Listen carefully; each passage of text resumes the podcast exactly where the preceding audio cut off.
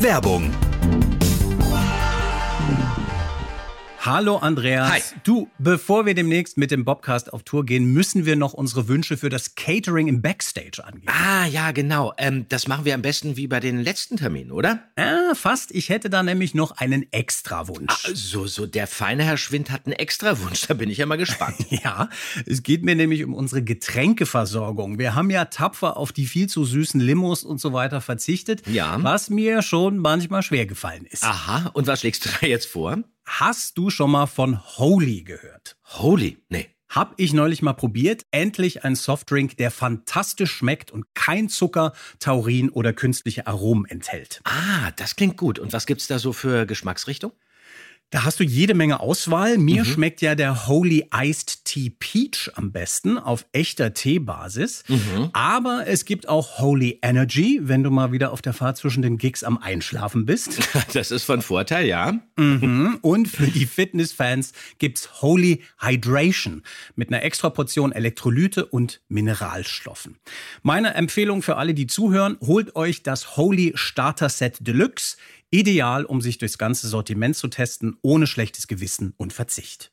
Na, das hört sich gut an. Dann brauchen wir ja jetzt nur noch einen Code. Äh, Wir haben doch bestimmt einen für die Bobcast-Fans, oder? Den haben wir mit dem Code Bobcast5, alles groß geschrieben und Ziffer 5, gibt's 5 Euro Rabatt auf die erste Bestellung. Okay, dann bin ich sehr neugierig und probiere das auf jeden Fall aus auf unserer Bobcast-Tour. Wunderbar. Und alle, die uns zuhören, finden mehr Infos zu Holy unter weareholy.com slash Hashemitenfürst und in den Shownotes natürlich ein Link.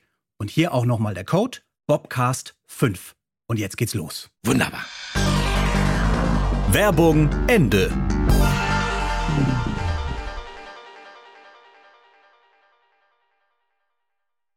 Die drei Fragezeichen.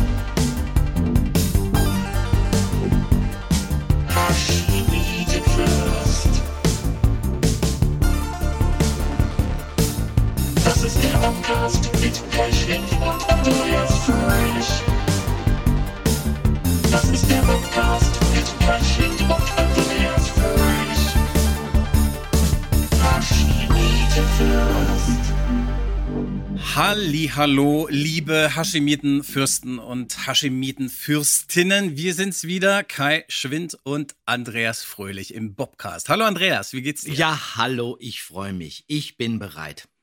Wunderbar, das ist Ich sehr bin schön. vorbereitet. Ja. Das ist gut, das ist ja mal was Neues. Ach was.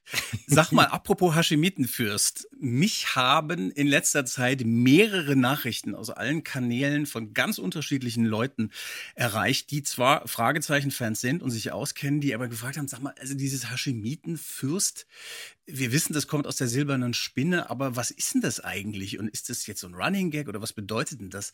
Sollen wir das mal klären jetzt? Woher der Ausdruck Haschemitenfürst stammt?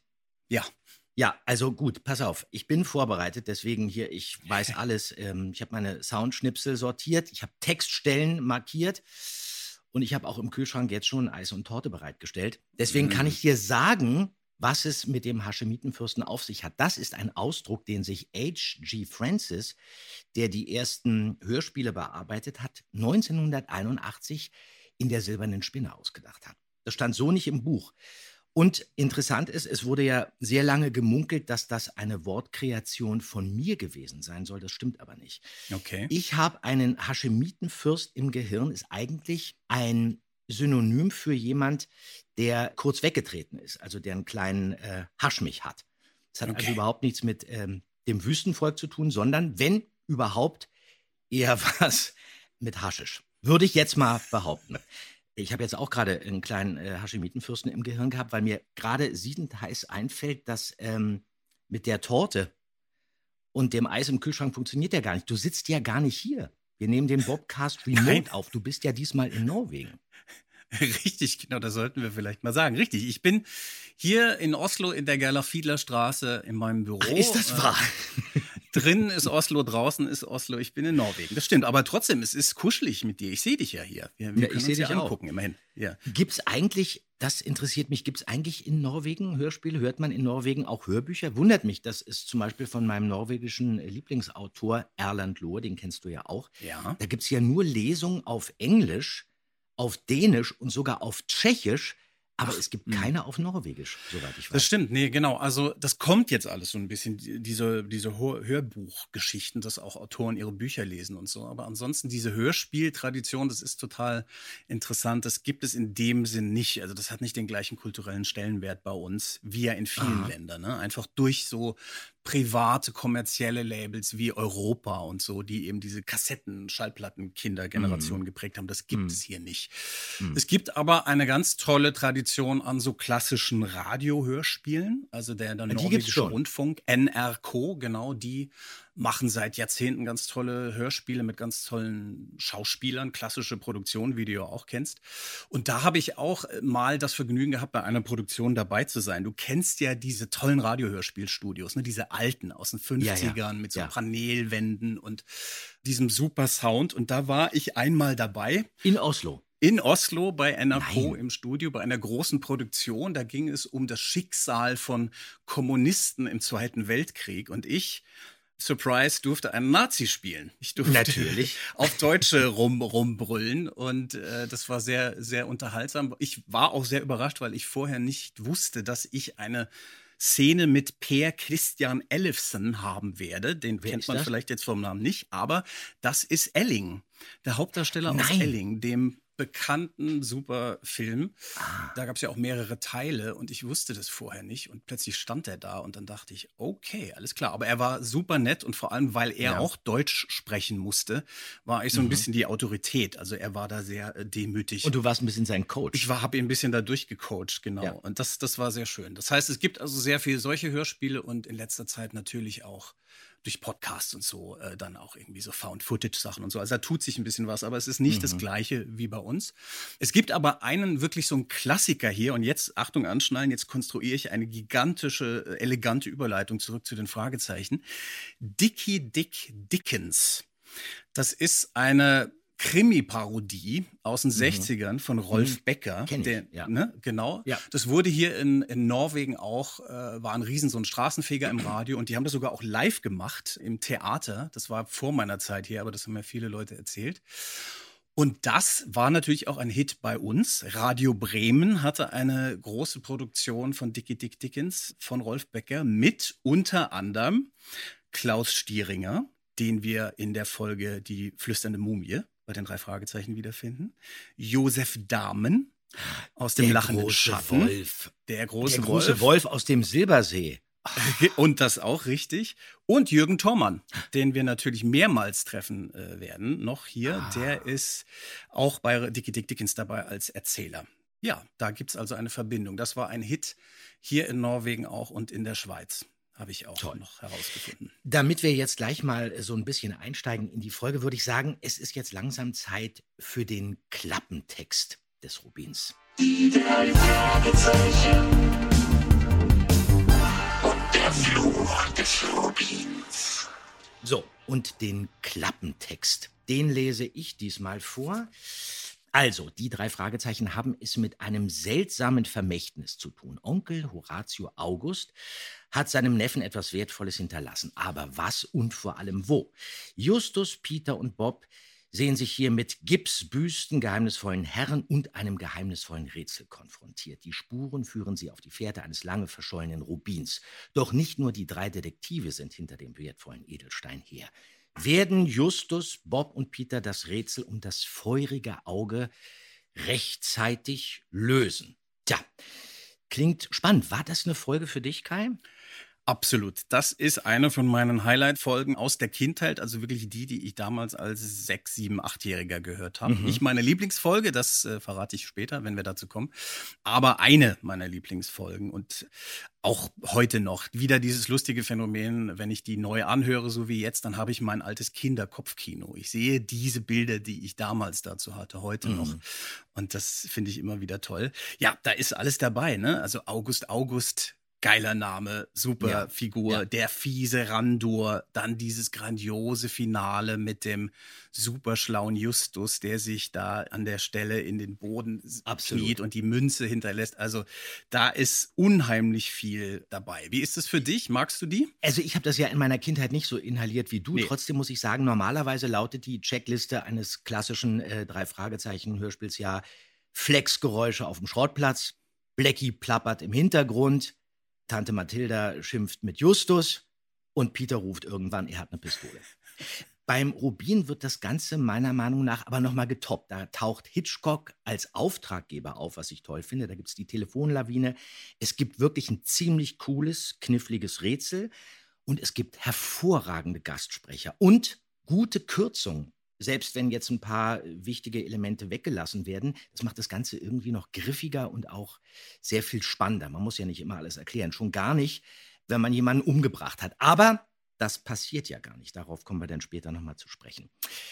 Einen winzig kleinen Minuspunkt habe ich aber trotzdem, was diese Folge angeht. Die Grundidee von Robert Arthur 1967 verfasst, genau. Ja. Die ist ein bisschen geklaut und zwar von Arthur Conan Doyle. Der hat nämlich 1904 unter dem Titel Die Sechs Napoleons so eine ähnliche Geschichte geschrieben. Da geht es um irgendeinen Verrückten, der in London in äh, Häuser einbricht und ähm, da scheinbar wahllos irgendwelche Gipsfiguren von Kaiser Napoleon zerstört. In Wirklichkeit ist er natürlich äh, auf der Suche nach einer ganz anderen Geschichte, aber auf jeden Fall nach etwas Ähnlichem wie die drei Fragezeichen im Roten Rubin. Aber das ist natürlich völlig legitim zu klauen. Wenn du klaust, finde ich immer, dann klaust du am besten von den Besten. Originale nennt man nur die noch nicht entdeckten Plagiate, meiner Meinung nach. Das, das stimmt. Das ist auch irgendwie sehr postmodern, finde ich. Im Postmodernismus klaut man, aber das ist dann Zitieren und eine Hommage und sowas. Ich finde das, finde das sehr gut. Aber jetzt pass auf, wir steigen mal in die Folge ein, oder? Jetzt wird Sehr es gerne. Zeit, bevor wir uns hier in eine andere Richtung reden. Ein Highlight ist ja eigentlich relativ gleich am Anfang. Alfred Hitchcock ruft an und zwar auch wirklich als Alfred Hitchcock. Jetzt erkennen wir ihn also. Justus, für dich. Ich glaube, es ist Mr. Hitchcock vom Film. Ah, Hitchcock. Er hat bestimmt einen neuen Fall für uns. Los, Just, lauf doch schon. Meinst du wirklich, dass er einen Fall für uns hat, Bob? Ich hoffe es sogar. Ja, sehr schöne Stelle. Das war ja vorher nicht so. Da war eben Hitchcock als Passetti, als Erzähler so angedacht, aber jetzt ist er tatsächlich aktiv im Geschehen drin. Und ich finde, in dieser Szene gibt es so eine lustige Konvention, die man immer in Filmen hat und in Hörspielen überhaupt, dass die das eigentliche Telefonat viel kürzer ist als dann der Inhalt, der danach wiedergegeben wird. Ja, Justus Ja. kommt dann zurück und sagt, ja, also es ging um das und das und wir sollen da und dahin und das eigentliche das Telefonat ist war das, zwei das muss schnell gehen, man darf da keine Zeit verlieren, sonst wird es ja langweilig. Ja, das klar. stimmt. Ja. Aber es ist trotzdem, es ist ein bisschen so eine Kunst, das zu treffen. Da gibt es so eine gewisse Länge, die man trotzdem Ja, haben muss, damit es nicht unrealistisch. zu absurd wird, ja. Naja, und dann finde ich, ist das auch so eine Folge, wo ich als Kind sehr viel gelernt habe. Zum Beispiel das hier. Puh, das ist vielleicht ein Brief. Also mir kommt das alles spanisch vor. Was, was heißt eigentlich Läuterung? Das bedeutet, dass etwas vom Übel oder von der Sünde gereinigt wird. Finde ich eine wunderbare Erklärung und ich weiß noch, dass ich damals damit angegeben habe in der Schule. In Ja, der das ist natürlich toll. Ich habe die drei Fragezeichen ja nicht so oft gehört, deswegen habe ich auch nicht so viel gelernt. genau, naja, du hast es Aber ja was ich gesagt habe, ist zum Beispiel Octavian wurde Augustus genannt. Das ist ja, glaube ich, von mir. Das ist von dir, genau. Und das war ja auch so was, was immer sehr schön war, dass irgendwie so klassische Bildung hatten Wert. Ja, und das sagen auch die drei Fragezeichen nochmal. Das war sehr schön. Und an einer anderen Stelle habe ich damals zum Beispiel ein mir bis dahin unbekanntes Sprichwort gelernt. Das ist es. Das ist der Schlüssel zum Ganzen. Was für ein Schlüssel. Stimmt, das hat uns noch gefehlt. Morgen fahren wir zum Canyon. Oh, ich verstehe immer nur Bahnhof und Wir Bratkartoffeln. nehmen Patrick und Kenneth sicherheitshalber mit.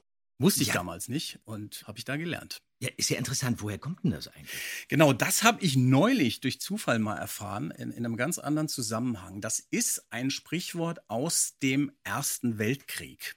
Als die Soldaten an der Front waren und wirklich die Moral sowas von am Boden, wollten die nur noch nach Hause. Die wollten zum Bahnhof, die wollten zurück. Und egal, worum es ging, was für Befehle sie bekommen haben oder worum es in den thematisch ging, äh, war dann die Antwort, ich verstehe immer nur Bahnhof und Bratkartoffeln. Ich will nach Hause. Ja? Mhm. Und das hat sich sozusagen dann irgendwie so ein bisschen gemorpht, weil wir verwenden das ja so ein bisschen anders. Was man in der Folge ja auch noch lernen kann, ist traue nie einem ganz gewöhnlichen Gehstock.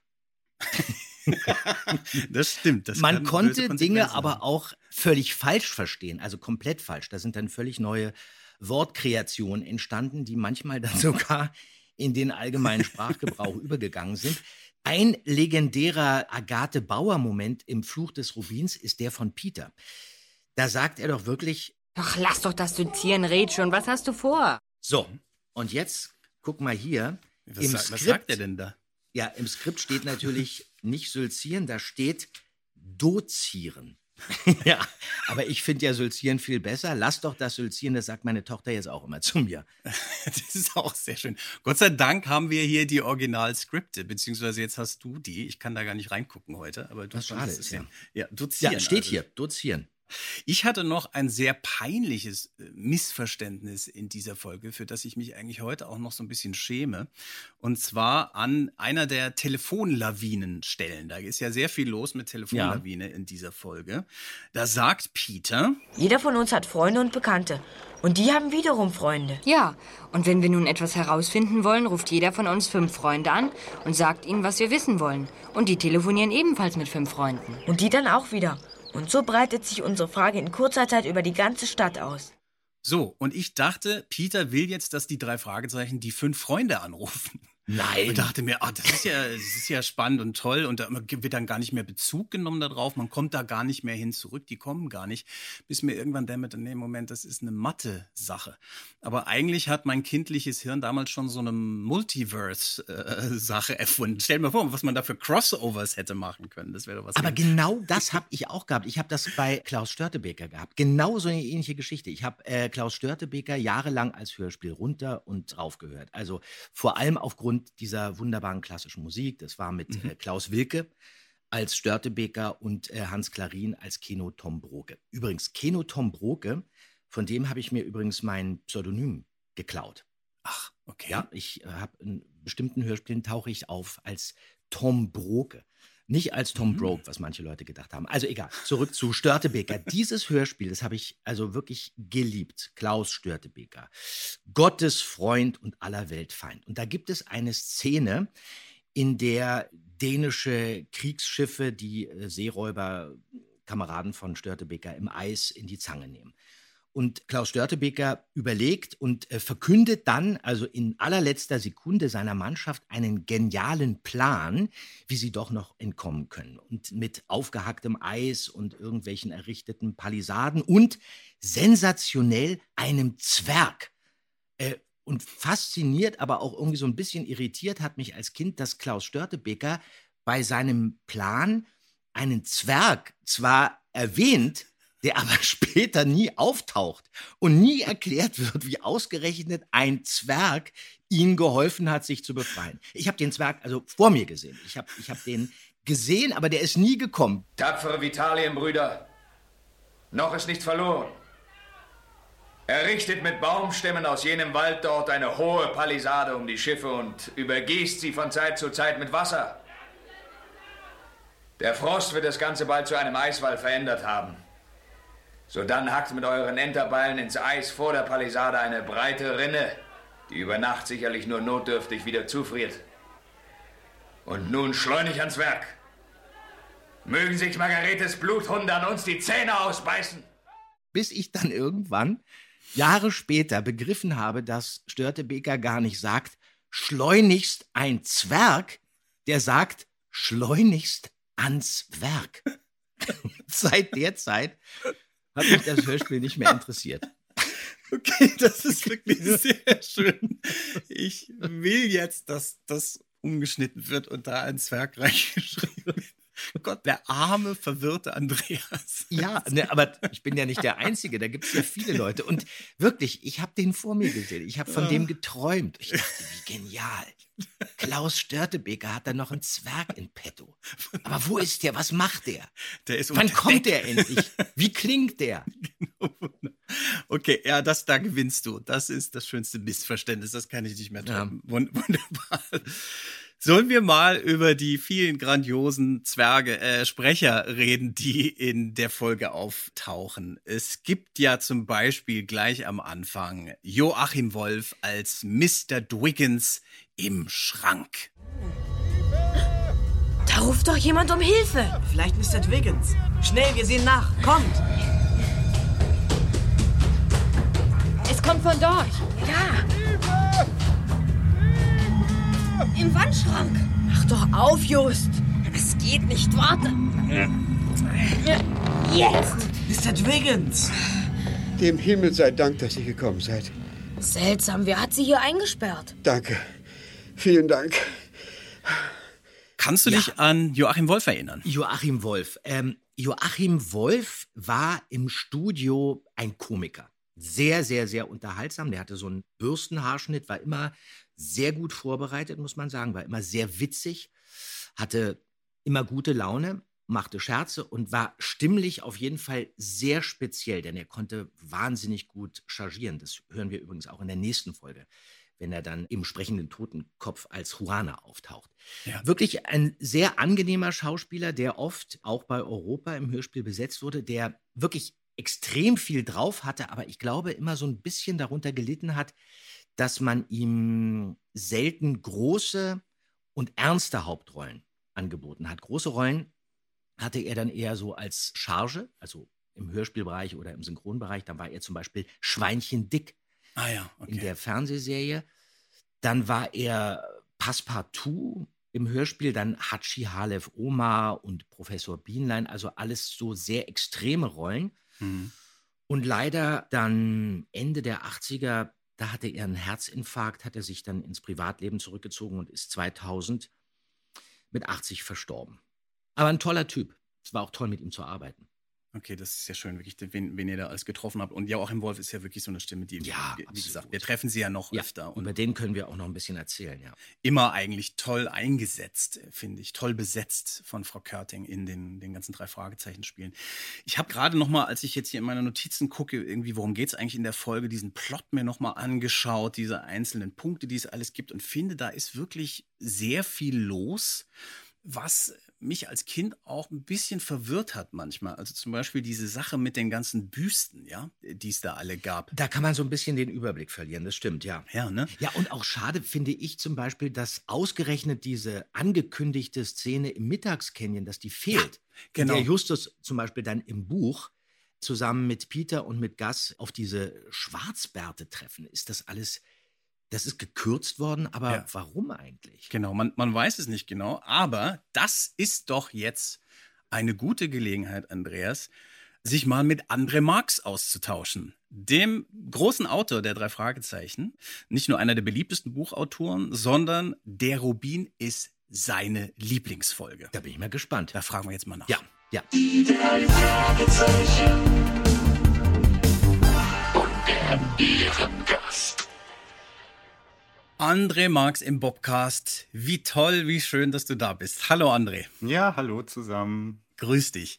Also, pass auf. Im Hörspiel wird permanent angedeutet, dass es um irgendwelche mystischen Begegnungen mit Schwarzbärten geht, die alle irgendwie ganz spannend sind. Die tauchen aber nie auf. Und ich habe das Gefühl, dass es davon im Buch nur so wimmelt. Aber ist es eigentlich so wichtig und so interessant mit diesen Schwarzbärten? Ja, im Buch spielen die Schwarzbärte eine große Rolle, glaube ich zumindest.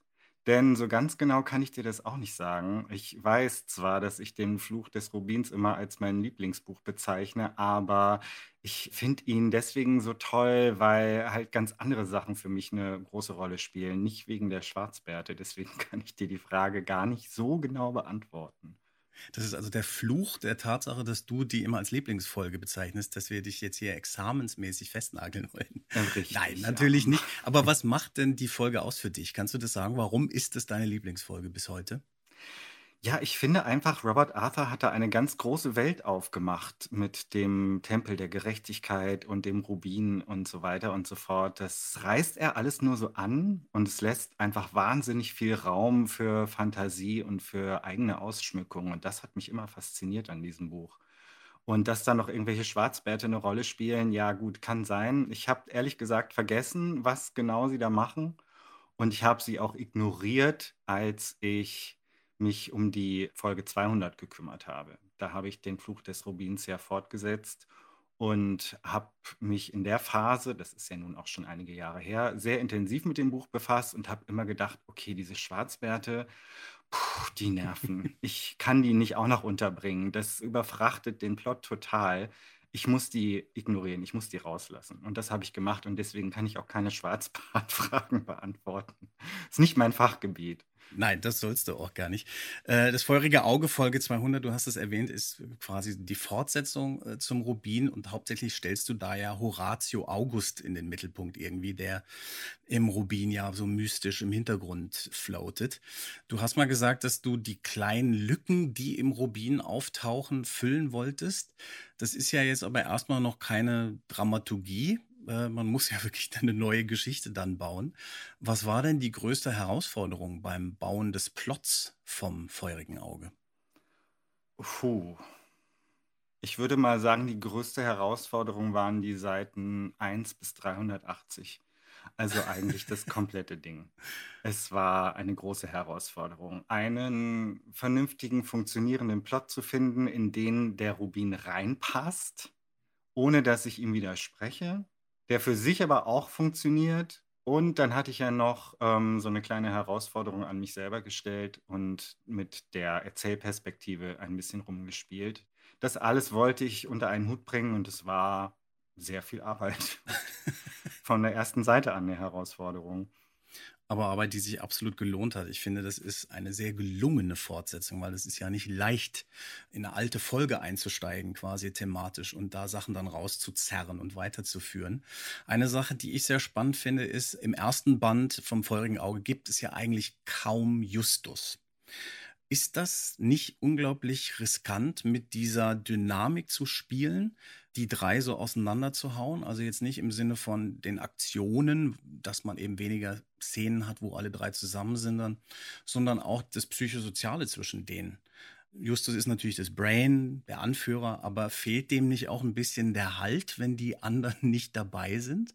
Weißt du, was ich meine? Hast du damit gespielt? Ich äh, weiß sehr genau, was du meinst. Und das war ja der Witz an der Sache. Also das war ja so ein bisschen das Spannende für mich. So ein Jubiläumsfall soll ja immer was Besonderes sein. Und er soll nicht einfach nur dreimal so lang sein, sondern eben auch ein paar Dinge bereithalten, die ein geneigter Drei-Fragezeichen-Fan eben so noch nicht gelesen oder gehört hat. Und das wird natürlich immer schwieriger.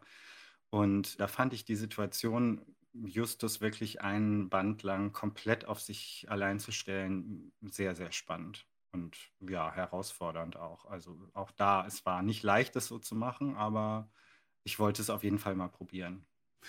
Und wenn du dann so alleine mit nur einem von den Fragezeichen unterwegs bist, ändert es deinen Blick auf diese Figur dann auch? Also entdeckst du da plötzlich noch ganz viel, was vorher irgendwie nicht so da war, weil immer die anderen zwei noch dazwischen quatschen? Oder funktioniert das anders? Nee, das funktioniert genau so. Ich meine, ich kenne die Jungs ja nun wirklich sehr genau inzwischen. Die wohnen ja alle in meinem Kopf. also wenn Leute sich fragen, wo wohnen die, die wohnen in meinem Kopf und in dem Kopf der anderen Autoren. Und ich habe dann einfach Justus in diese Situation geschmissen und ihn dann agieren lassen. Ich habe nicht drüber nachgedacht. Ich habe ja nicht gedacht, auf Seite 100 soll er das und das tun, sondern ich habe ihn einfach machen lassen. Ich, ich habe ihn sozusagen dabei beobachtet, was er jetzt tut. Und das geht, wenn man eine Figur sehr genau kennt dann kann man sie einfach sozusagen von der Leine lassen und als Autor beobachten, was jetzt als nächstes passiert. So. Also, dass man immer sagt, die sitzen auf der Schulter und diktieren einen eigentlich, was sie sagen. Ich weiß, dass das Leute Freunde von mir, wenn ich sowas sage, immer so ein bisschen ätzend finden, wenn man behauptet, das wäre sowas Mystisches. Aber du schreibst es doch, du musst es dir doch ausdenken. Aber das hat dann auch mit der Beziehung zu tun, die man zu so Folgen, zu so Figuren hat über all die Jahre, oder? Das hat damit auch zu tun. Ne? Das hat auch gar nichts Mystisches. Also ähm, die mhm. Figuren sind einfach ausgearbeitet über die Jahrzehnte hinweg.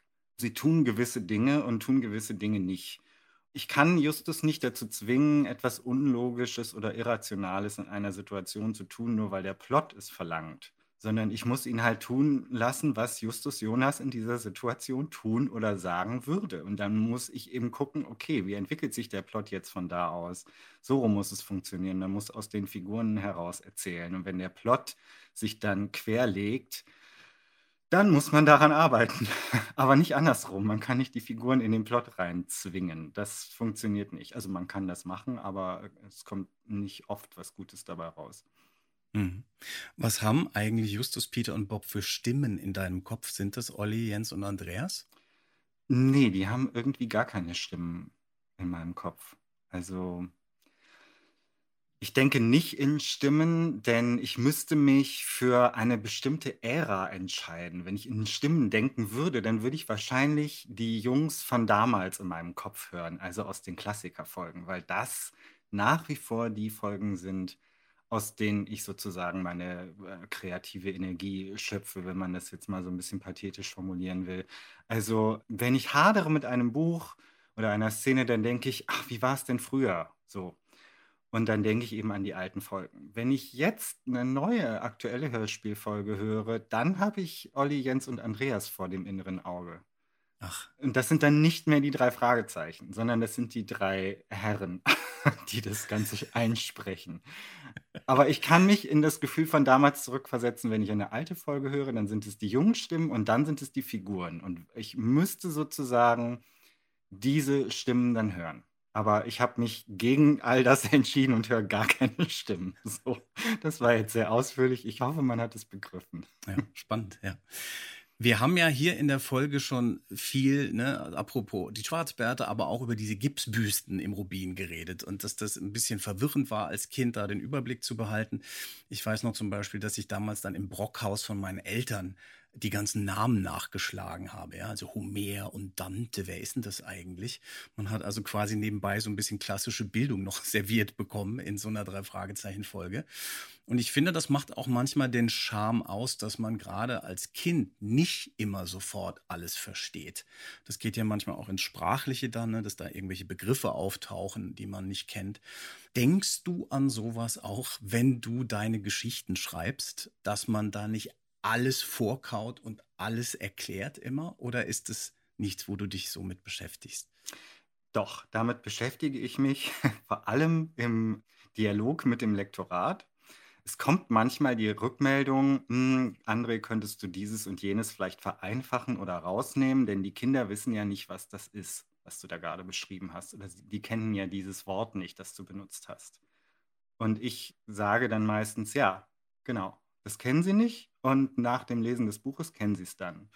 Oder sie kennen es immer noch nicht, dann können sie es nachschlagen oder ihre Eltern fragen oder sie bleiben halt dumm. Das ist dann den Kindern überlassen. Aber ähm, ich meine, es ist vielleicht ein bisschen zu viel gesagt, wenn man jetzt behauptet, die drei Fragezeichen hätten irgendwie so eine Art Lehrauftrag. Ich glaube, das ist nicht der Fall. Aber es kann auch nicht schaden, wenn man in jedem Buch eine Kleinigkeit dazu lernt. Also ich lerne ja auch selber Kleinigkeiten dazu, wenn ich die Bücher meiner Kollegen lese. Da sind ja eigentlich in jedem einzelnen Band ein paar Dinge drin, die ich so noch nicht wusste. Mhm. Und warum soll man das Kindern nicht zumuten? Ich meine, für Kinder ist es außerdem auch total normal, tagtäglich mit Dingen konfrontiert zu werden, die sie noch nicht kennen. Und ich glaube nicht, dass sie das überfordert. Das ist normal für Kinder, dass ihnen Worte begegnen, die sie nicht kennen. Man muss Absolut. die ja davor nicht schützen. Also das ist ja irgendwie der falsche Ansatz. Richtig. Ich merke schon, es gibt ganz viel hier zu besprechen, André. Und ich würde dich fragen, hast du Lust, nochmal zurückzukommen zu uns in den Podcast? Dürfen wir dich nochmal einladen? Ja, unbedingt. Ich laufe ja gerade erst warm. Also ich, ich wäre sehr gerne nochmal bei euch zu Gast, ja. Wunderbar, dann machen wir das bald und ich bedanke mich erstmal bis hierher. Mach's gut. Danke. Ein Absolutes Highlight für mich in dieser Folge ist aber natürlich Rama Sidri Randur, Dreipunkt, gesprochen von Gottfried Kramer. Ich finde, ist vielleicht kontrovers, vielleicht kriege ich jetzt Hassbriefe. Ich finde ihn in dieser Rolle besser als Java Jim. Ich finde auch die Rolle geiler. Findest du wirklich? Absolut. Echt, ja? Hört ihr mal zum Beispiel diese Stelle hier an. Ich möchte euch etwas zeigen. Aber an der Klinge ist ja. Das war unachtsam. Ich habe sie nicht gründlich genug gesäubert. Blut ist nicht besonders gut für solch feinen Stahl. Nun ja. Was meint ihr, wie Stahl und das feurige Auge sich vertragen? Mal sehen. Ich lasse den Stein jetzt fallen. Blut an der Klinge. Krass.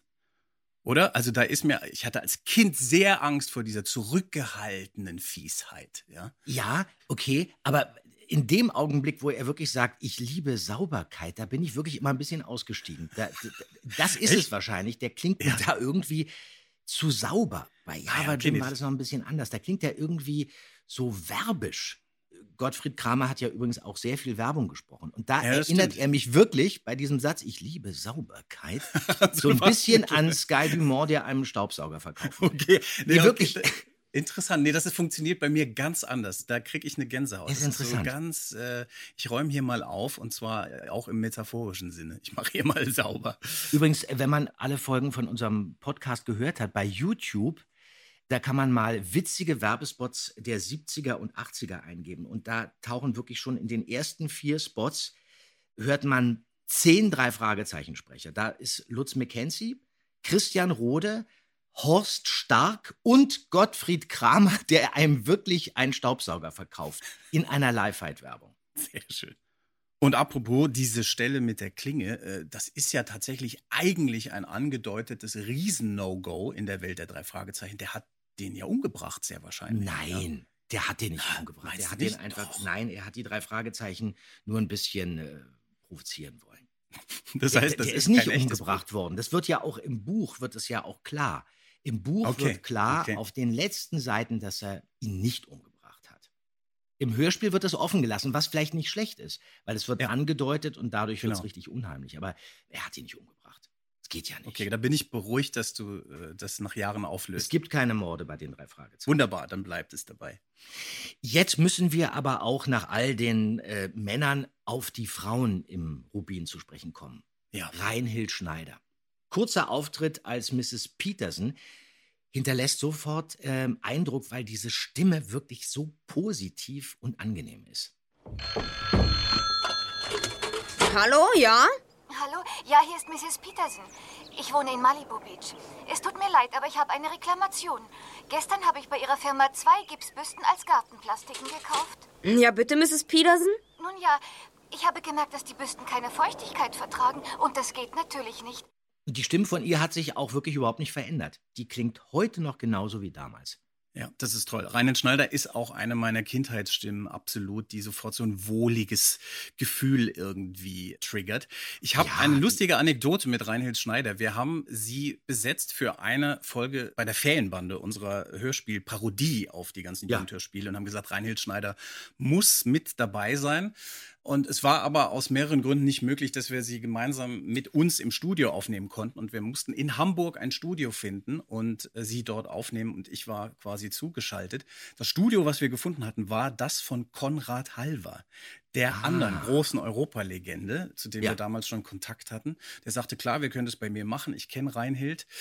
Und ich saß in Frankfurt und dann kam aber so langsam raus, Konrad hat nicht so richtig die ganze Technik im Studio, sondern ich muss da über Telefon zugeschaltet sein. Also ich bin wirklich am Telefonhörer, Konrad Halver in der Regiekabine mit dem anderen Telefon und Reinhild Mhm. Schneider im Studio. Und es war eine sehr schwierige Szene. Sie musste schreien und brüllen und es war alles sehr kompliziert. Und ich habe versucht, über Konrad Halver Regieanweisungen zu geben. Der hat aber irgendwann gesagt, ich mache das mal selbst hier, hat den Telefonhörer nebenhin gelegt und hat Dann hat er kurz Regie gemacht bei der Hat er kurz Ja. Regie gemacht, Reinhild erklärt, mehr Reinhild, mehr. Und sie schrie da in dieser Ja, ja. Szene rum und ich habe ins Telefon gebrüllt, nein, weniger, weniger. Wirklich? Und das war eine sehr absurde Situation, aber es ist natürlich toll geworden. Reinhild Schneider ist auch schreiend toll. Ja, und äh, sie ist meine Gerda aus der Schneekönigin. War ich ein bisschen verliebt in die Stimme. Eine andere grandiose Stimme, die auftaucht, ist die hier. Hallo, hallo. Bist du Bob Andrews von den Detektiven? Ja, ich bin Bob Andrews. Und du bist hinter der Octavian-Büste hier. Dahinter steckt etwas Ungewöhnliches. Wahrscheinlich ein Geheimnis, nicht wahr? Madeleine Stolze. Hast du da eine Erinnerung an Madeleine Stolze? Verbindest du irgendwas mit der Stimme? Ja, eigentlich nur, dass sie mich an einen Fünf-Freunde-Auftritt erinnert. Ich verbinde sie mit, ich glaube, das ist der alte Turm, wo sie so ein, ein Mhm. geschundenes Mädchen spielt, was irgendwie eingesperrt ist. Das verbinde ich immer mit ihr. Und das habe ich damals dann auch schon hergestellt, weil ich sie da erkannt habe. Aber sonst äh, mehr nicht. Aber Ja. tolle Stimme. Absolut. Ich kenne sie ja schon seit, also wirklich seit Ewigkeiten. Ich glaube wirklich seit, seitdem ich vor dem Mikrofon stehe, seit 1972. Sie war und ist nach wie vor eine äh, vielbeschäftigte Synchronsprecherin und auch Synchronregisseurin. Sie war übrigens die Stimme von Lucy in den Peanuts. Dann war sie Charlene Tilton bei Dallas, Lynn Tanner bei Alf und da habe ich mir noch was aufgeschrieben. Genau. Narcissa Malfoy bei Harry Potter. Und früher war sie Aaron Walton in den ersten Staffeln der Waltons. Zusammen mit meiner Schwester, Mhm. die damals Elizabeth gesprochen hat. Und damals war da auch äh, Uli Mattes dabei, der Jason war. Aber jetzt nochmal zurück zu Madeleine, weil da muss ich jetzt mal ganz kurz was erzählen. Bob ist ja im Buch voll verknallt in diese Liza oder Lisa, ja. Der schlägt Justus und Peter sogar vor, dieses Mädchen wieder anzurufen, wenn für Ermittlungen eine weibliche Person gebraucht werden sollte. Im Hörspiel geht die ihm wahnsinnig auf den Keks. Ich musste ja unbedingt mit dieser blöden Kuh reden. Genau, da ist er richtig sauer und empört. Da bin ich richtig ausgerastet.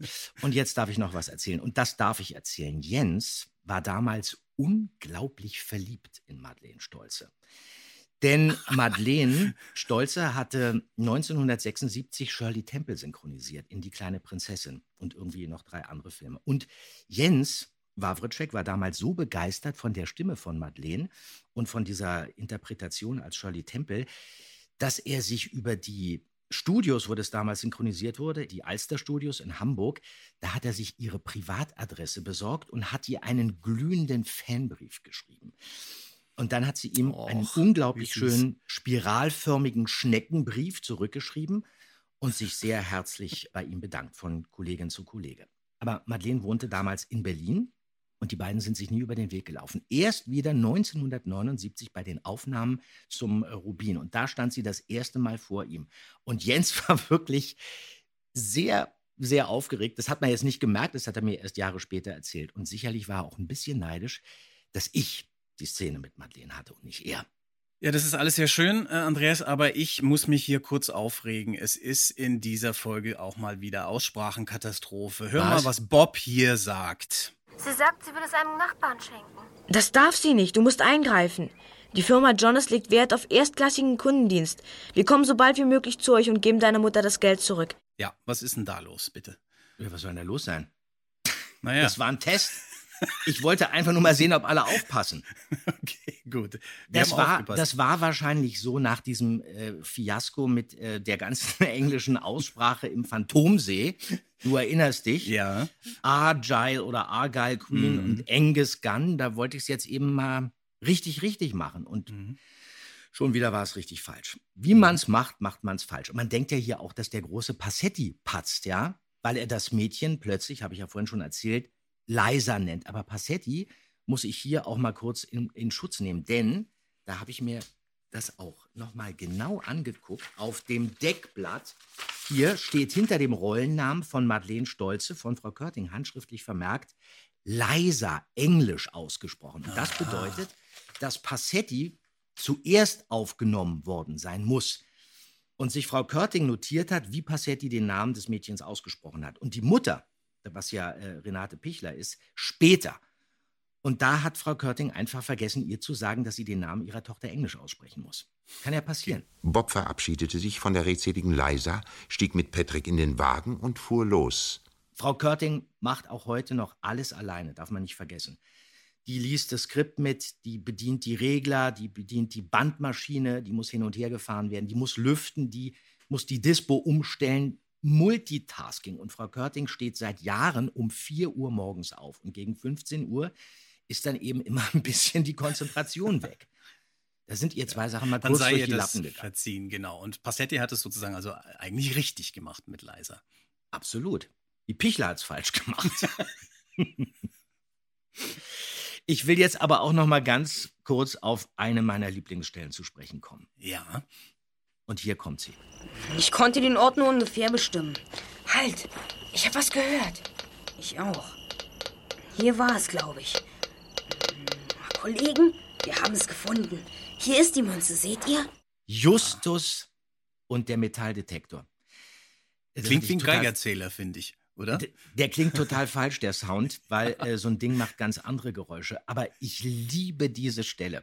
Und Okay. zwar deswegen, und jetzt kommt's, seit Anfang Januar 2018 bin ich nämlich selber ein begeisterter Sondelgänger. Was? Ja. Wieso weiß ich das nicht? Andreas, Ja, wie das weißt du bitte? nicht. Ja, das erzähle ich dir jetzt. Ich hatte nämlich in der Nacht vom 31. Das ist kein Quatsch, das stimmt wirklich. In der Nacht vom 31. Dezember auf den 1. Januar 2018 hatte ich einen Traum.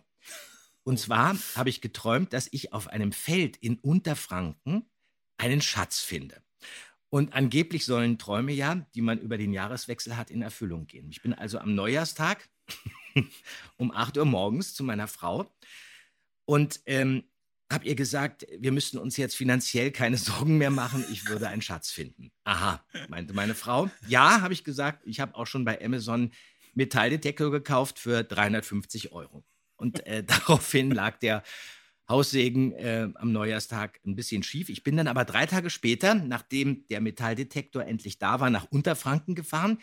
Und seit der Zeit suche ich in regelmäßigen Abständen die Felder rings um Hofheim in Unterfranken nach Schätzen ab. Ich finde das toll. Das ist wie ja, das ist wie Angeln im Boden. Ich finde da, also ich finde meistens äh, wirklich so. Also Knöpfe liegen da viel rum. Ich finde aber auch Reliquien, Anhänger oder auch Münzen. Ja, ich zum Beispiel, ähm, die älteste Münze, die ich jemals gefunden habe, war von 1530. Man muss natürlich die Bauern immer fragen, wenn man auf ihren Feldern suchen will. Und wertvolleres muss man dann melden, aber ich liebe das einfach. Und sag mal, was für ein Geräusch macht denn der Metalldetektor dann? Wie klingt Ja, das? ganz denn? am- der- Piepst der- das, der- der- was? Okay, alles klar. Aber Das ist ja Also Darf so ich mal mit dir auf. Schatzsuche gehen irgendwann? Kannst du gerne mal machen. zusammen machen. Aber dann Das musst du auch den Spaten tragen. Das ist nämlich Ich trage alles. Ich halte den Eimer, wo wir dann die ganzen Goldmünzen. Naja, Eimer brauchst du jetzt nicht. Du brauchst eigentlich, brauchst eigentlich nur eine Hosentasche. Okay, gut, Aber die habe ich es dabei. ist, ich, ich liebe das. Das ist toll. Und apropos Schätze, in der Folge kriegt ja Randur das Dreiauge am Ende auch seinen Schatz, das feurige Auge und finde Was ich, für ein schöner Übergang. Ja, gut konstruiert, oder? Als hätte ich drauf gewartet. Nicht designt. Nein. Und er sagt, finde ich, den tollsten Satz des ganzen Hörspiels. Vor allem, wie er ihn spielt. Bitte. Ich bin glücklich, dass ich den Stein habe.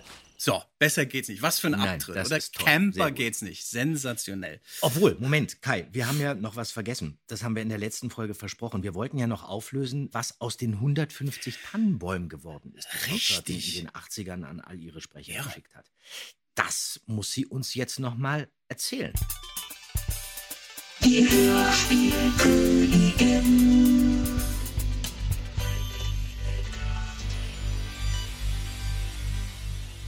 Frau Körting, können Sie sich noch daran erinnern, dass Sie mal Tannenbäume verschickt haben? Oh ja, also wir waren ja sowieso immer welche. Ich habe ja immer sehr gerne Geschenke gemacht oder das war ja von der Firma, dann letztlich haben wir das zusammen gemacht. Aber ein Jahr hatten wir dann kleine Tannenbäumchen mit unten richtig einem kleinen Ballen Sand und zwei, drei Strohsterne haben wir noch dazu getan, in Päckchen gepackt und haben die als Weihnachtsgeschenk verschickt. An all die Schauspieler, auch an die Kinder, jeder wurde mitbedacht. Und das Schöne ist, dass ich weiß, zum Beispiel bei Wolfgang Völz im Garten ist ein Tannenbaum jetzt, der wächst bis übers Dach. Oder Per Schmidt oder verschiedene, die haben da auch damals eingepflanzt. Und was hast du damit gemacht? Meiner ist auch eingepflanzt worden und zwar in Klado. Damals haben wir da noch gewohnt und diese Tanne ist jetzt 15 Meter hoch. Das muss man sich mal vorstellen. Ach, ist das toll. Also wir waren da jetzt schon ein bisschen grün, nicht? Wir haben schon dafür gesorgt, dass ein bisschen Bäume gepflanzt werden. Denn ich weiß, dass wir bestimmt so 150 Tännchen verschickt haben. Und auch Andreas von der Meden, weiß ich, der hatte sich auch vor eingepflanzt und sagte sowieso immer, weißt du, Heiketine, ihr seid die einzigen inzwischen, also nach einigen Jahren, es gab ja jedes Jahr irgendwas Nettes, die einzigen inzwischen, die überhaupt einen Weihnachtsgruß schicken und ein Weihnachtsgeschenk. Ja.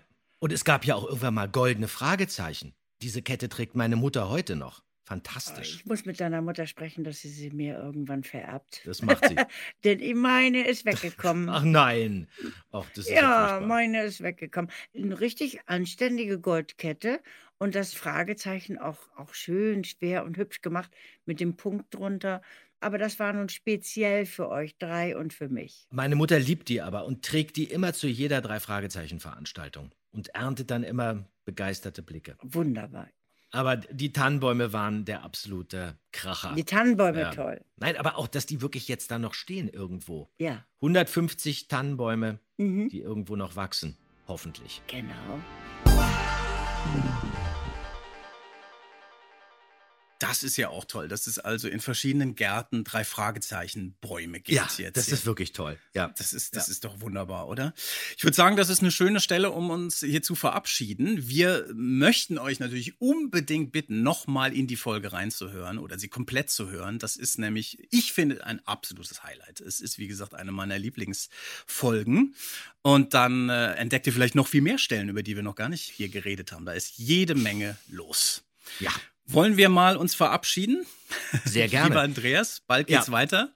Eis und Torte. Aber das müssen wir diesmal anders machen. Wer isst Eis, wer isst Torte? Ich habe beides im Kühlschrank. Ich habe aber hier genug Eis. Ich nehme die Torte, bitteschön. Okay.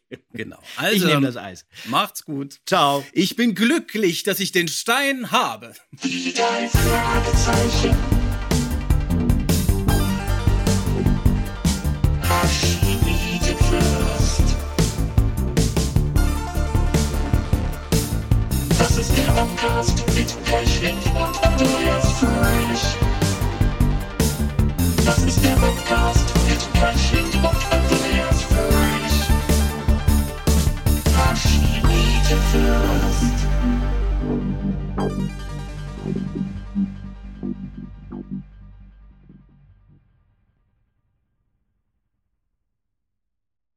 When everyone's on the same page, getting things done at work is easy.